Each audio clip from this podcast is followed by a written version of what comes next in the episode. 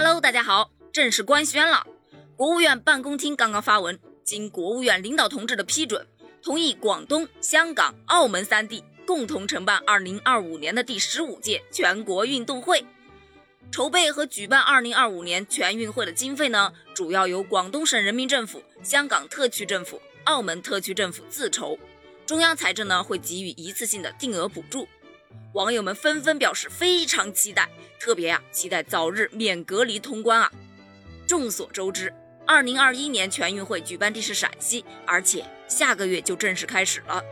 要知道，全运会一直都是全国人民，包括全国运动员们都非常非常重视的赛事。就比方说乒乓球比赛，全运会的乒乓球比赛一直都被称为地表最强乒乓球赛。也是其他国家的选手可望而不可及的一个赛事啊！对于中国的乒乓球运动员来说，拿一个世界冠军不难，拿一个全运会冠军那可是太难了。这个呀，真的不是一句调侃，是事实啊！在全运会上，同样竞争激烈的还有跳水项目。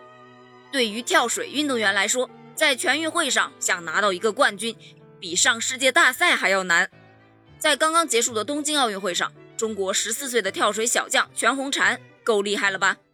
可实际上被全红婵替换掉的还有任健、陈芋汐，还有张家齐，他们的实力啊都是不容小觑的。